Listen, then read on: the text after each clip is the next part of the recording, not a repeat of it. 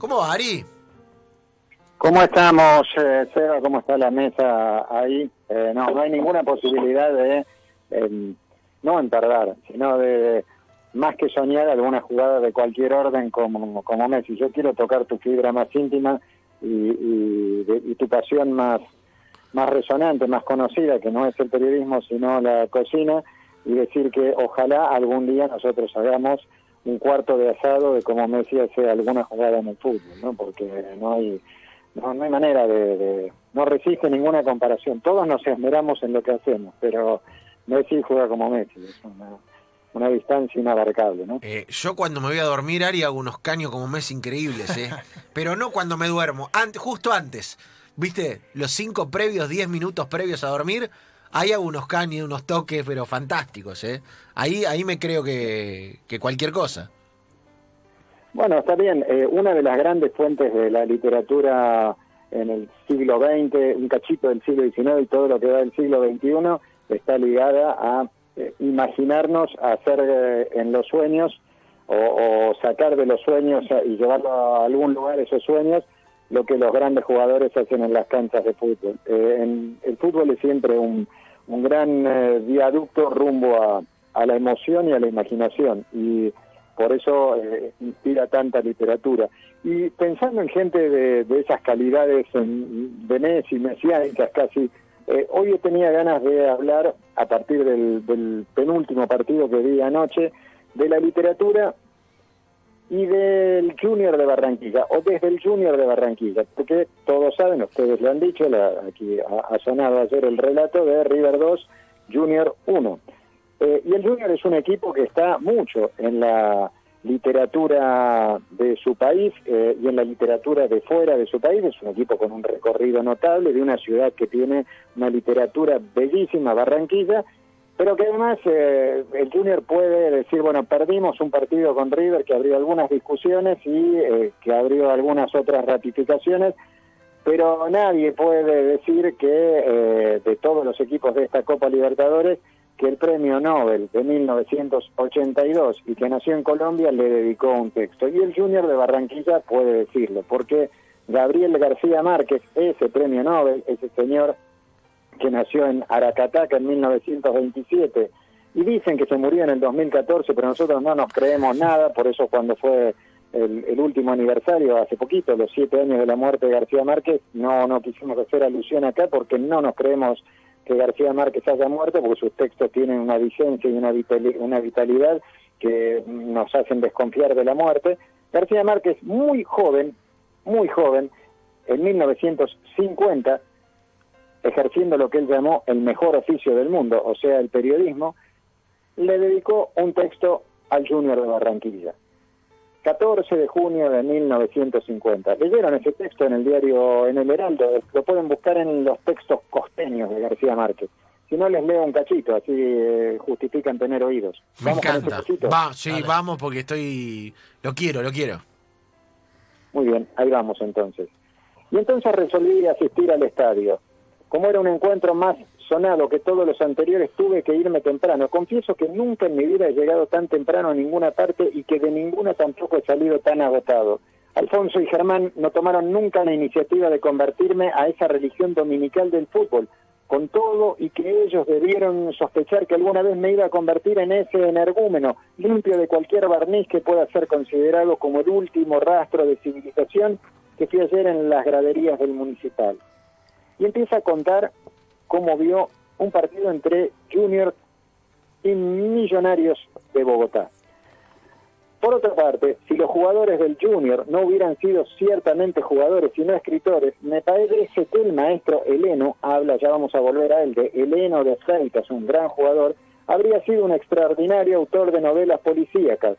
Su sentido de cálculo, sus reposados movimientos de investigador y finalmente sus desenlaces rápidos y sorpresivos le otorgan suficientes méritos para ser el creador de un nuevo detective para la novelística de policía. O sea, el señor García Márquez, que eh, era un muchacho en ese tiempo, era un, un, pibe y no más que eso, eh, escribe de fútbol y ya, ya marca su sello, estaba muy lejos todavía de escribir, le faltaban 16, 17 años para publicar Cien años de soledad, por ejemplo, la novela que lo pone en el centro del mundo, no solo del mundo literario, ya el tipo eh, hacía jugadas a lo Messi contando que un gran jugador del Junior de Barranquilla, que es el equipo que le roba el corazón eh, en ese tiempo, y de ahí en adelante hace cosas dignas de un escritor policial. Mm, pared con la Argentina. García Márquez eh, tiene lazos con la Argentina que son muy fuertes. Los más fuertes eh, consisten en que todos nosotros lo leemos y somos felices. Pero hay, em, hay una referencia a un jugador argentino.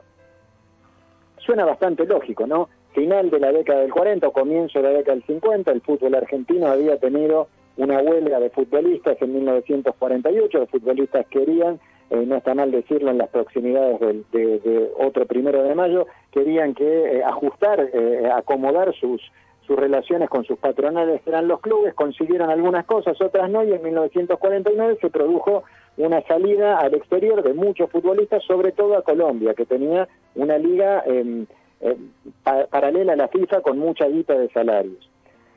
Ahí fue Pipo Rossi, ahí fue Adolfo Pedernera, que fue un gran ideólogo de esa huelga del 48, ahí fue em, Julio Cosi, ahí fue Oscar Basso, que era un alto dirigente del primer, de la primera conducción de agraniados, y él fue mucho más jovencito, y todavía no en su etapa, su etapa de gloria, el de mayor gloria, el señor del que habla García Márquez. Y esto por no entrar con los millonarios, cuyo gran Estefano, si de algo sabe, es de retórica no creo haber perdido nada con este irrevocable ingreso que hoy hago públicamente a la Santa Hermandad de los hinchas.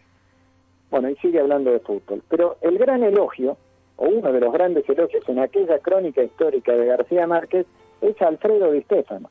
Di joven, rubio, en el centro delantero, de la delantera, todavía en camino a ser ese eh, superfutbolista integral que iba a ser luego en el Real Madrid, donde el tipo era el goleador del equipo y además era uno de los que más situaciones defensivas resolvía para el equipo y además era uno de los que más jugadas de ataque armaba para el equipo para que eh, resolvieran otros o convirtieran goles otros. Bueno, ese Di joven también se fue con sus compañeros de, de River, un poco más adultos que él, a Colombia e integró el Ballet Azul, el gran equipo de millonarios de ese tiempo pobladísimo de argentinos. Lo que no sabía de Estefano tan joven es que alguien apenitas mayor que él estaba poniéndolo en una crónica de la que íbamos a estar hablando en una radio mucho tiempo después.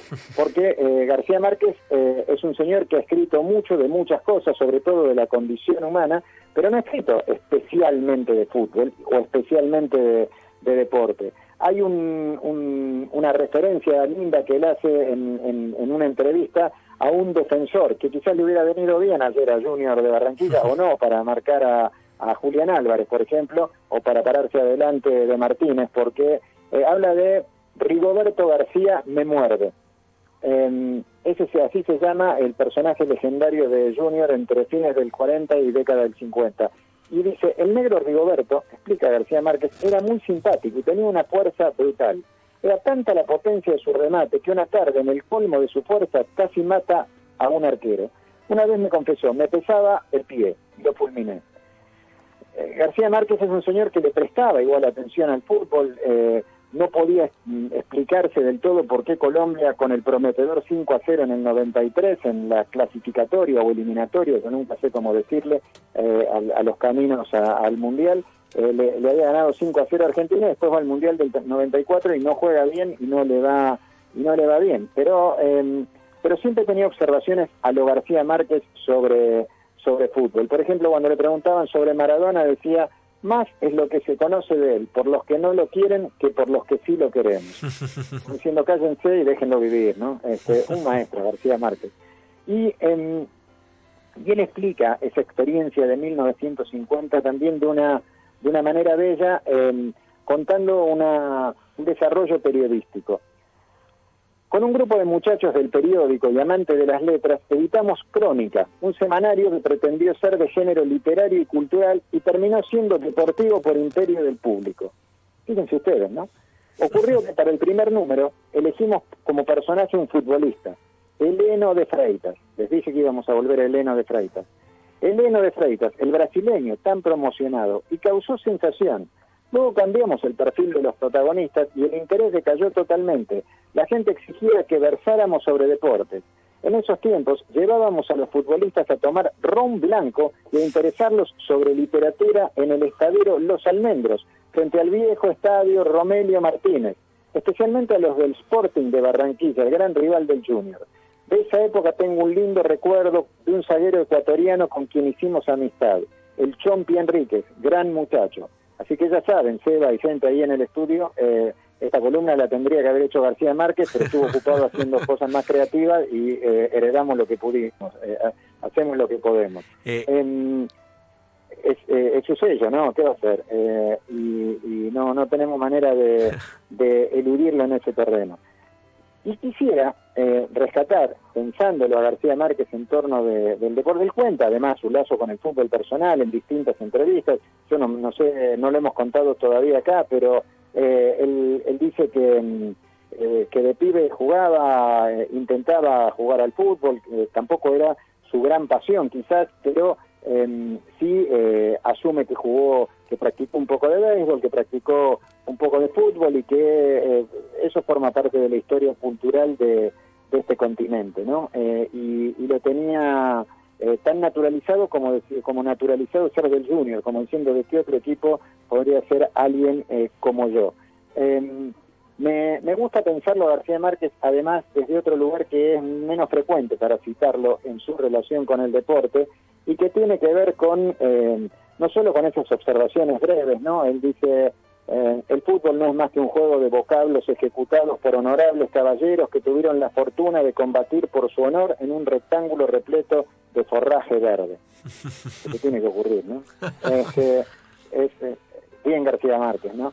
Eh, jugaba bien. Pero jugaba bien, jugaba bien, ¿no? Y hay una muy buena entrevista que le hace otro crack, Rodolfo Bracelli, escritor, periodista argentino, mendocino, García Márquez dice que de grande, ya era grande, ya era un señor de setenta y pico, era premio Nobel, setenta y pico de años, lo entrevista a Braceli, que es un entrevistador maestro, y, em, y le dice qué actividad hace para mantenerse en forma, y García Márquez eh, le dice que em, ahora por recomendación médica juega al tenis, que no juega bien como Adolfo Bioy Casares, porque claro, Adolfo Bioy Casares eh, es un señor más grande que, que Gabo, digamos, 10 años más grande, pero que jugó siempre al tenis mucho tiempo, en el salón principal del Buenos Aires Lawn Tennis, eh, lleva el nombre de Adolfo Bioy Casares, ya volveremos a todos esos lugares algún día y sin pandemia o con pandemia atenuada, así que eh, tengamos esperanzas en ese, en ese terreno.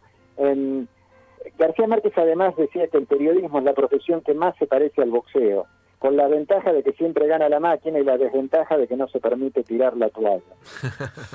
Está muy bien, ¿eh? Es, maravilloso, ¿no? Y en 1948, muy, muy jovencito, todavía más joven, escribió una crónica de boxeo. ¿Una crónica de boxeo? Para mí se cortó, ¿eh? A ver, ¿lo perdí, Ari? Sí, para mí se cortó. ¿No? A ver, ¿lo perdí? Creo que lo perdimos, Ariel, ahí lo vamos a, oh. recuperar. Encima estaba hablando de un eh, deporte.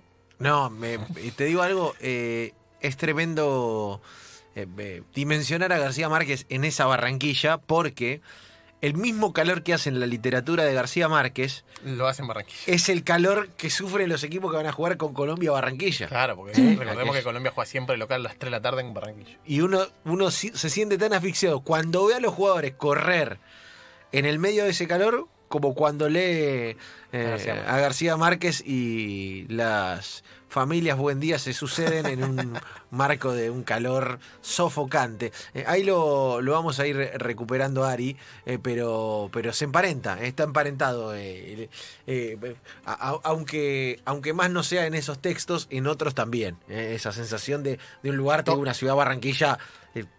Te, pisa el calor. Top 3 de calores. sí, top 3 de calores. Para mí, Barranquilla, Maracaibo. Te pisa el calor. En Maracaibo Barranquilla es. ah, que no la puedes creer. E, emana de arriba, de abajo, de todos lados.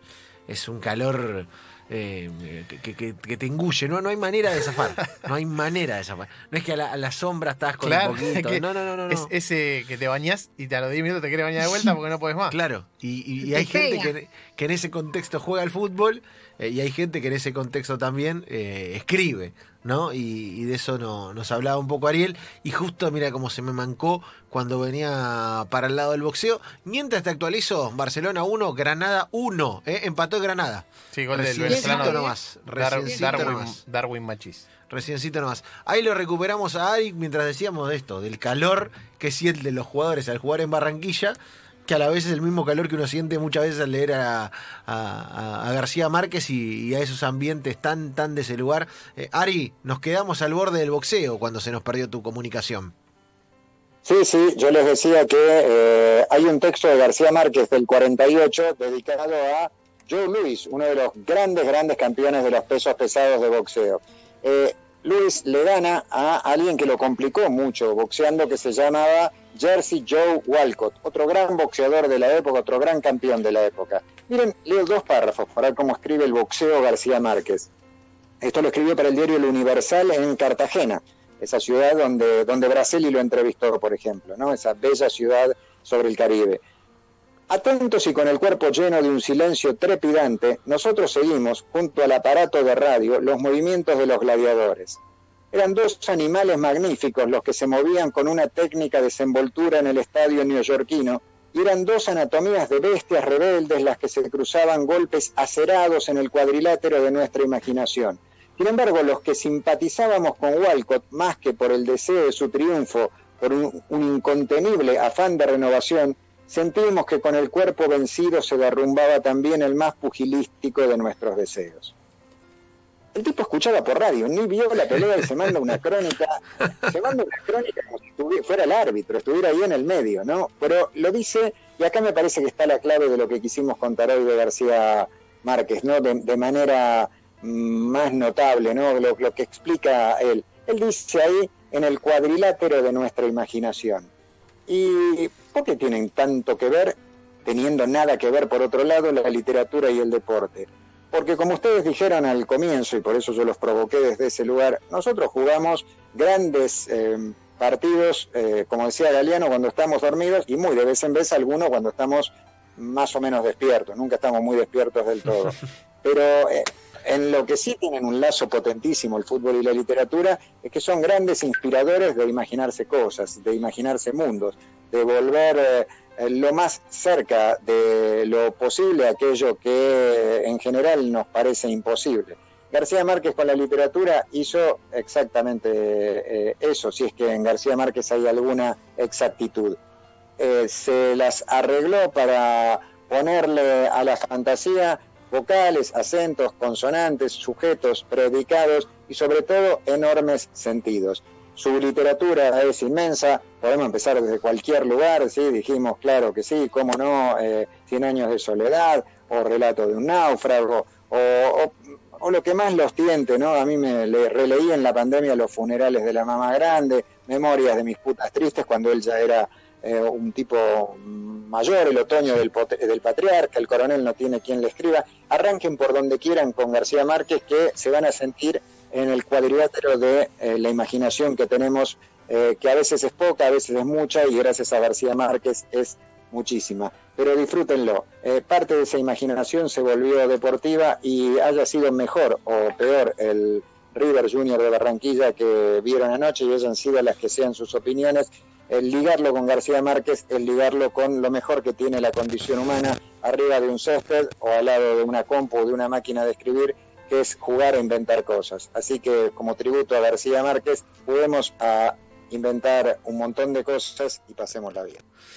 La pasamos bien eh, con Ariel Sher. Eh, cada jueves aquí en el aire de enganche. Ari, la de hoy también fue para, para guardar y para coleccionar, como aquel libro de García Márquez que un jefe me regaló cuando fue arbitrariamente corrido de su puesto allá hace unos años. Te mando un abrazo eh, y atesoro esta columna como aquel libro también. Eh, yo atesoro también muchas cosas, pásenla lindo, cuídense mucho y a seguir soñando.